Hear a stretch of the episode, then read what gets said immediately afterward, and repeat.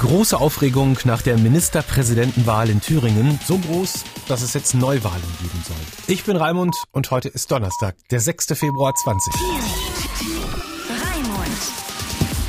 Ja, liebe Kolleginnen, liebe Kollegen, ein kurzes Statement des Ministerpräsidenten Thomas Kemmerich. Danach kurz Zeit für ein paar Fragen und Antworten. Aus fast allen politischen Lagern gab es Forderungen an den gerade gewählten Ministerpräsidenten Thomas Kemmerich von der FDP wieder zurückzutreten. Und genau das ist passiert, ziemlich genau 24 Stunden nachdem er gewählt wurde. Zusammen mit meinen Kollegen der Landtagsfraktion der Freien Demokraten haben wir beschlossen, die Auflösung des Thüringer Landtages zu beantragen. Trotzdem haben eine Menge von euch Fragen war das alles rechtlich okay, was die gemacht haben? Und warum gab es eigentlich überhaupt so große Kritik?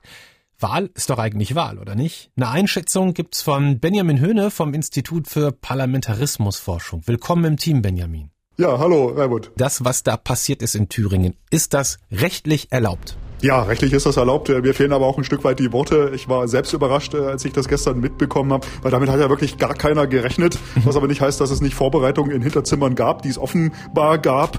Und wir mussten damit rechnen, dass dieses passiert. Wir werden jetzt eine Politik machen. Habe ich Sie richtig verstanden? Sie haben damit gerechnet, dass das passiert. Das heißt, Sie waren nicht überrascht. Deshalb hatten Sie auch schon eine Rede vorbereitet.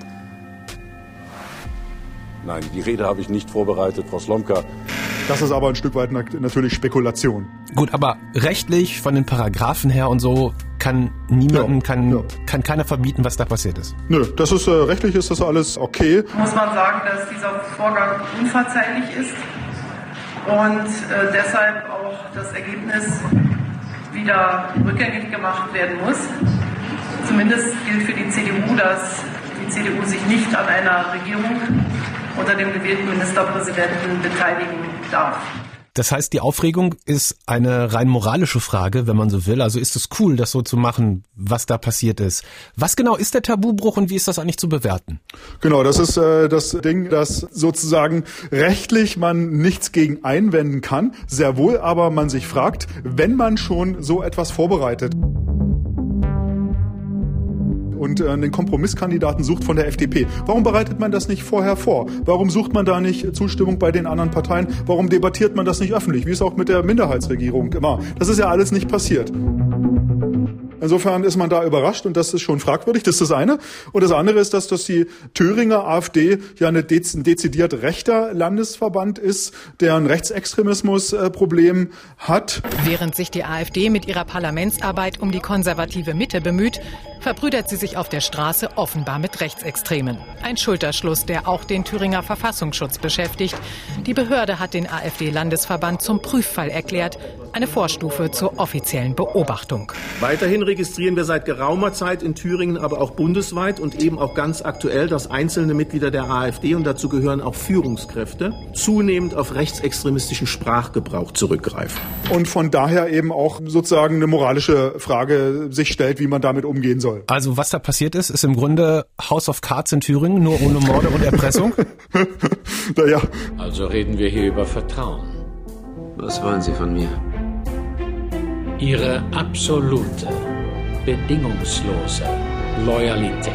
Ist diese Vorgehensweise etwas Besonderes oder ist nicht vielleicht so Absprachen und so ein geschachere politischer Alltag, wir kriegen es nur nicht mit?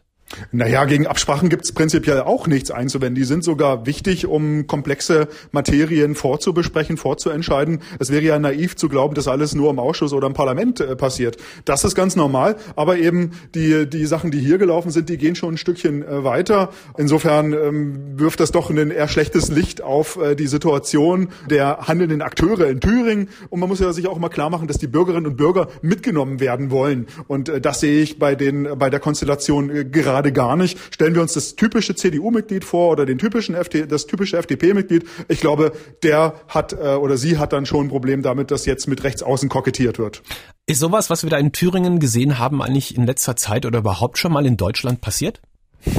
Das Vergleichbare so noch nicht. Umgekehrt gibt es Beispiele, wo die CDU ähm, Parteien, die rechts neben ihr standen, mit denen ähm, zusammengearbeitet hat, politisch zusammengearbeitet hat, ähm, aber immer mit dem strategischen Kalkül, dass die rechte kleinere Partei irgendwann aufgesogen wird von ihr. Und da gibt es Beispiele, das war die Deutsche Partei. Er stellte nach den Untergängen die Hebel wieder richtig ein Und wir, die an der Leitung hängen, wir können sehr beruhigt sein. Drum sorgt, dass es beim Alten bleibt.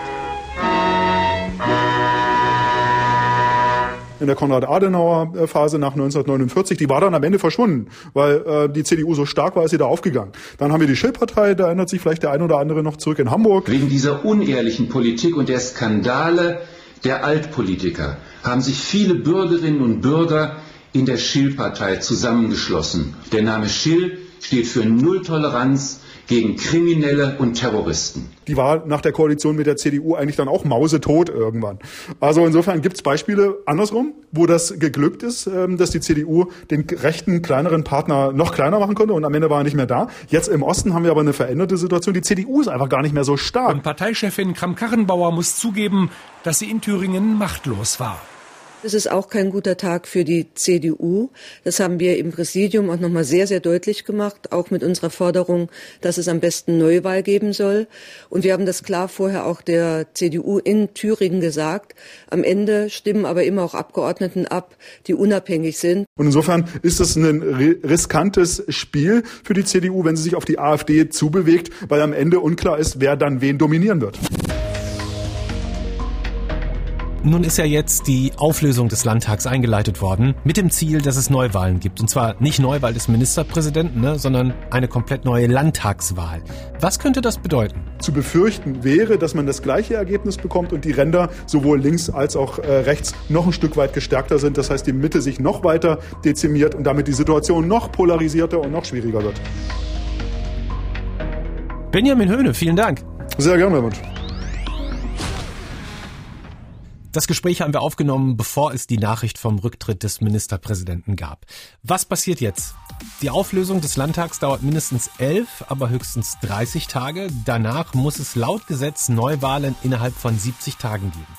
Stimmen aber nicht genügend Mitglieder für eine Auflösung des Landtags, kann der Ministerpräsident zusätzlich noch die Vertrauensfrage stellen.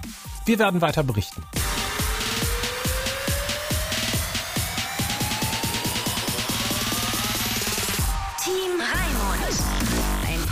Von MDR Sputnik.